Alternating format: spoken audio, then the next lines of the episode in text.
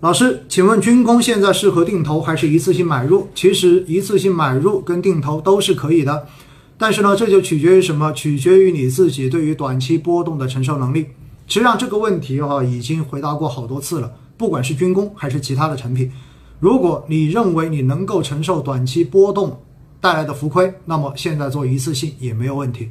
如果你觉得你自己受不了，那么就做分批，好不好？但军工应该说，从中维度来讲的话，应该还是比较确定的机会的。好，这是第一个问题，然后我再看看还有没有。老师对最近火热的市场怎么看？是否该回落了？尤其是短期医疗。说实话，对于这个问题，我前面已经讲过了。短期来讲，这是一个业绩正尾的过程，因为。八月份说白了，有很多上市公司的中报全部都要公布了。那中报公布出来，它的业绩是否符合预期？有些是不是达不到预期？这一个就决定了相关公司的这种股价会不会出现波动。但是呢，说实话哈，对于医疗这样子的热点板块来说，因为它的中长期逻辑是没有任何问题的，而短期除非有一些其他的机会。或者说有一些风险性的事件，然后让资金出现短期的这种调仓跟这种风险的一种重新的这种梳理。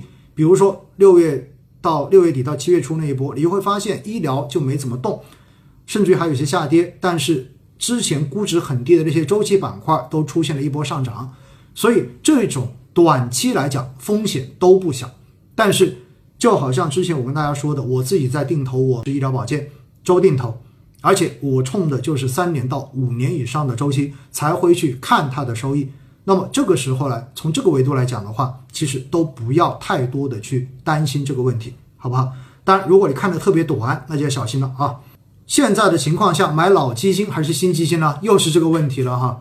这个问题再说一遍，大家记住了，如果你认为短期市场还会持续的上涨，你很看好短期行情，你就买老基金。如果你不看好短期市场，但是你觉得长期来讲、中期来讲它是会涨，比如三个月之后市场应该还是会会往上的，那么你就买新基金，好吧？这个问题其实也是回答过 N 遍的问题了啊。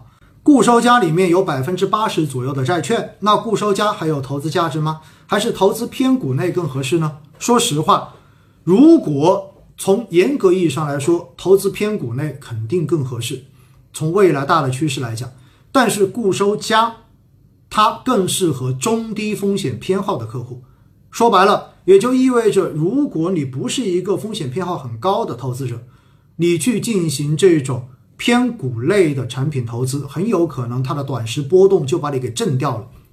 就好像刚才看到的水姐一样，因为市场一波动，然后就拿不住，拿不住就走掉了，这个时候就得不偿失。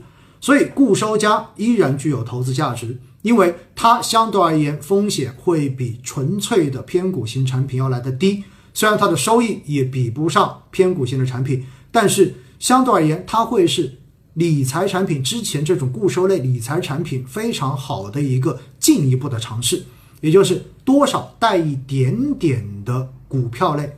老师讲下牛市行业轮动选哪些行业比较好？说实话哈，如果真的是全面牛市，所有的行业都会涨。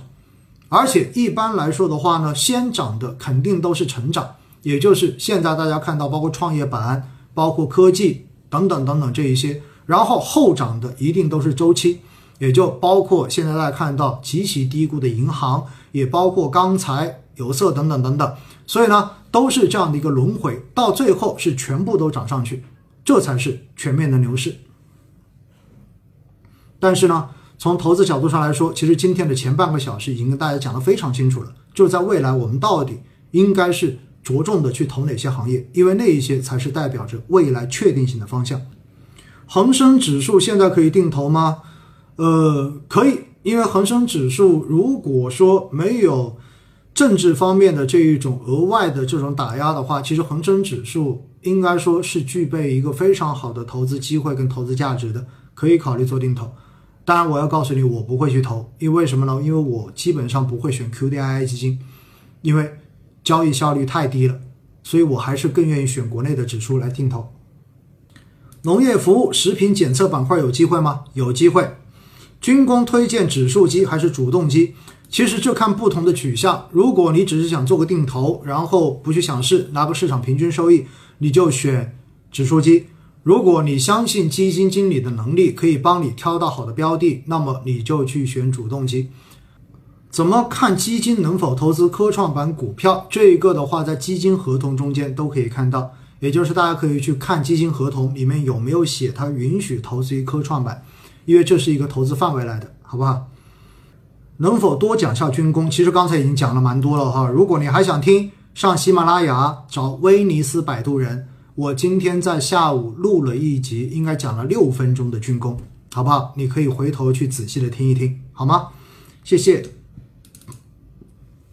老师，请问可转债上市当天卖出好，还是转成股票好呢？怎样操作转股票？首先，我建议普通投资者，你如果打新可转债，都建议你第一天卖掉，因为就赚就赚个，我们开玩笑说赚个小菜钱就好了。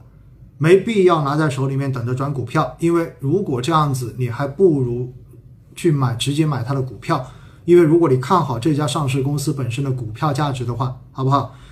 那如何转做操作转股票，在你的那个券商的交易软件上面，到时候会有提示的，直接按照相关提示来操作就 OK 了。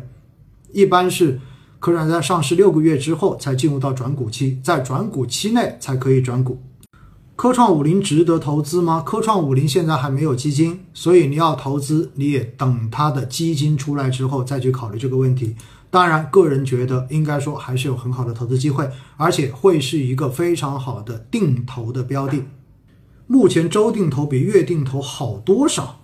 这个东西没有办法量化哈。而且在应该是在上个星期的说猴市的那期那期直播中间。我还跟大家讲到的是，应该在目前可以改成日定投，对吗？改成日定投。资管新规延期怎么看？其实资管新规延期哈，这个话题本来我是准备专门录一期节目的，但后来想想没必要。但是呢，我发现被很多机构解读为重大利好，我觉得不是这样子的哈。因为资管新规本身是在今年年底就会要全部执行完毕，过渡期结束。而资管新规中间最重要的一条就是说，相当于非标资产全部都要。退掉，实际上的话呢，它就涉及到有很多项目，因为本身没有到期，没有到期，你要强行退，很有可能会对实体，尤其是那些项目产生直接的冲击。所以，正是因为经济上面的这种考量，以及今年疫情的这种额外的冲击，因此资管新规才会延期一年。但是这个方向应该是不会有任何改变的。因此的话呢，我觉得对这个事情哈，本身市场早就有预期了，因为在。今年过年之前，疫情几乎刚刚开始的时候，就已经有各方的人士都在讨论说资管新规是否需要延期的话题了。所以这个消息，我觉得对于市场来说，并不会造成很大的这种正面或者负面的影响。老师，请问创业板五零跟中证五百哪个好？回答你一句话：成年人从来不做选择，成年人全部都要。如果你问我创业板五零跟创业板哪个好，那我就告诉你二选一就好了。但是创业板五零跟中证五百，我觉得两个都可以。